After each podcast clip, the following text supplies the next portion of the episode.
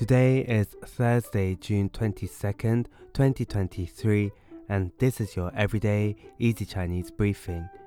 大家好，我是林老师, and in under 5 minutes every weekday, you'll learn a new word and how to use this word correctly in phrases and sentences.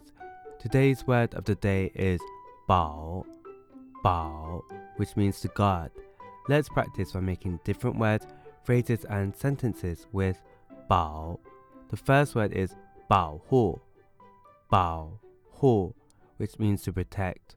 A way of using it in a sentence is 我们应该保护环境，节约资源。我们应该保护环境，节约资源。We should protect the environment and conserve resources.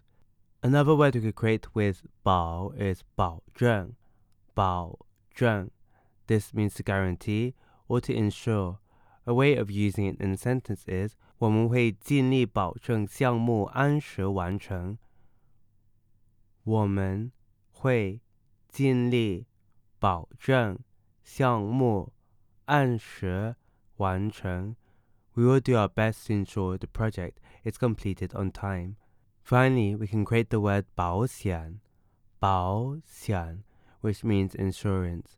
A way of using it in a sentence is 购买汽车保险是很重要的。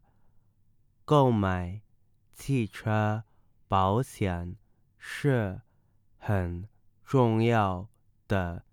It is important to purchase car insurance. Today we looked at the word bao, which means to guard, and we created other words using it.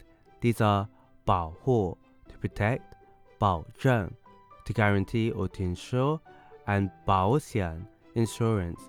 To see this podcast transcript, please head over to the forum section of our website www.everydayeasychinese.com where you can find even more free Chinese language resources. See you again soon for more practice.